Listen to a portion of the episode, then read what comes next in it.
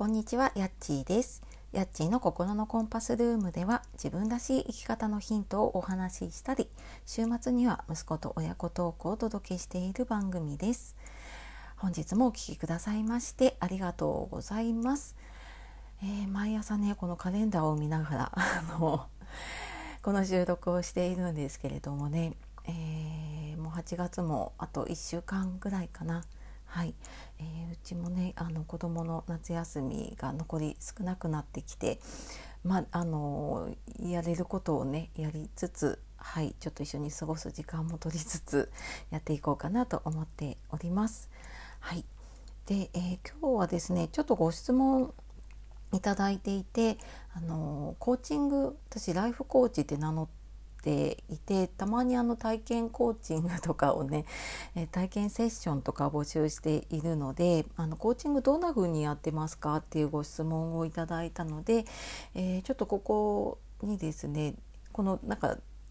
話せる範囲でねちょっと話をしていこうかなと思いますので、えコーチングご興味ある方だったり、まあ、受けてみたい方やってみたい方いらっしゃいましたら、えーぜお聞きください。で、えー私がやっているコーチングはよくね私の配信で出てくるんですけど NLP 心理学っていう神経言語プラプログラミングっていうものですね。でそれを使った、えーカウンセリングコーチングっていうのを中心にやっています。でその NLP って神経言語プログラミングっていう名の通り、えっと脳の取説取扱説明書って言われているんですね。なのでそのなんか脳の仕組みを使って、えっとその方のこう問題というかね問題を解決してゴールに向かうっていうことを、えー最短でというかえっと効率よくできるようになっています。で多分コーチングやっている方きっといろんなねあのコーチングのスクールで学ばれていたりとか、えーとまあ、いろんなね、えー、と何々コーチング何々コーチングってあるので、まあ、いろんな方がいると思います。のであの自分に合った形でねあののものを受けられたりとか、えー、ともしやる側であればねあの自分がなんかこういうのがいいなって思ったもの実際に受けてみてねいいなと思うものをねやってみるのがいいのかなって思います。であとはそのベースになっているのは私はずっとあの社会福祉士でね20年以上相談の仕事をしてきたので、まあ、その相談の中でねいろんな問題解決とか、えー相談のスキルがあるので、えーとまあ、その中の一つがストレングスモデルっていうそのコーチング的なね関わりその方の強みをえー生かした関わり方をすることもあれば、えーちょっとまああのその方本来のね、うん、パワーが出ないっていう場合だとエンパワーメントっていう、まあ、カウンセリング的な関わりをすることもあればもうそれよりも何よりも目の前で起きている問題を解決しなければいけないっていうね、まあ、いろんなアプローチ方法があるので、えー私はなんかそのコーチングっていうよりはコーチングを使ったセッションっていう形でやらせていただいています。でやっていることはねあのコーチングと同じで、えー理想の自分と現実の自分があの皆さんそうだと思うんですけどねギャップがあるからそこで悩みが出てくるのでそのギャップを埋めていくっていう作業をやっていくんですけれどもこれ明らかになんかもう仕事の悩みで目標この目標達成したいっていうのがある方だと、まあ、多分コーチングのセッションで進めていけるんですけど私がやっているのは、えー仕事と子育てを両立しているママさんだったりとか、えーこれからの働き方をねちょっと悩んでいる、まあ割と30代40代50代ぐらいの女性の方が中心なので、えー、と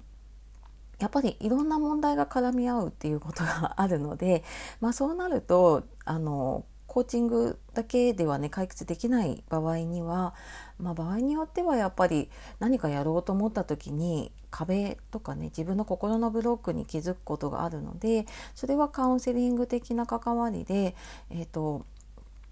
そこのブロックをね、えー、取り除いたりっていうことも必要になるしあとはもう明らかに、あのー、これこうした方がいいのかなって思うようなもの、まあ、コーチングは答えを言わないとは言われているんですけれども、えーと、ただもう明らかにあの違うなっていう場合にそれをなんか無理やり質問をしてねあのコーチングのセッションをやるとすごい遠回りさせてしまうので、まあ、その場合には、えーとコンサルするわけではないんですけれどもあの選択肢をね提案するっていうこととかもやったりしています。で、えー、まあ、それはその方今のその方にとって、えー、理想に行くのに一番こう最適なサポート今あの一番これがいいかなと思うサポートをやっていくのが一番だと思っているので、えー、その辺は、えー、コーチングも使いつつ、はいえーと、その方がゴールに行けるための、はい、一番いいサポートをできるようにっていうふうにやっています。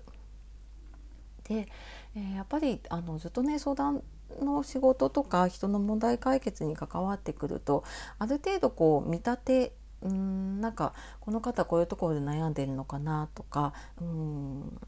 なんとなくこう見えるんだけれどもね。だけどまあそこで決めつけたりしないで、うん、あくまでねその方が持っている世界観というか、うん、価値観っていうのを大事にしていきたいと思っているので、まあ、これコーチングに限らずなんですけどねやっぱり対人支援人と人を支援していく仕事をしている以上やっぱり自分を知るとか自分自身が問題を抱えているとその問題があの相手にこう投影されてしまう。相手を通してなんかこう自分の問題をねあの解決して いないとやっぱり相手のね問題解決にはつながらなかったりするので、まあ、そこはねあの一番大事かなと思ってやっていますね。常にやっぱり、えー、自分とこう、うん、自分に向き合うことだったりとかあの自分の中の問題っていうのはね常に解決できるように、まあ、私自身もあのコーチをつけていたりコンサルをつけていたり常にあのそういう環境を作るようにはしています。はい、えー、ちょっと長くなって きたのでこの辺にしたいと思うんですが、えー、今日はねコーチング私がどんな風にやっているのかっていうお話をしてきました、えー、ちょっと詳しく聞きたい方とかちょっと一度試しにあのどういうものか体験してみたいという方いましたらえっ、とレターとかでもいいですし、ツイッターの DM、インスタの DM とかでも大丈夫です。はい、えー、何かあればああとですねメルマガの方で体験セッション結構募集していることが多いのでそちら多分お読みいただくと、えー、普段私がこんなことやっているっていうのが一番わかるかなと思います。はいでは今日も最後まで聞いてくださいましてありがとうございました。えー、素敵な一日をお過ごしください。さようならまたね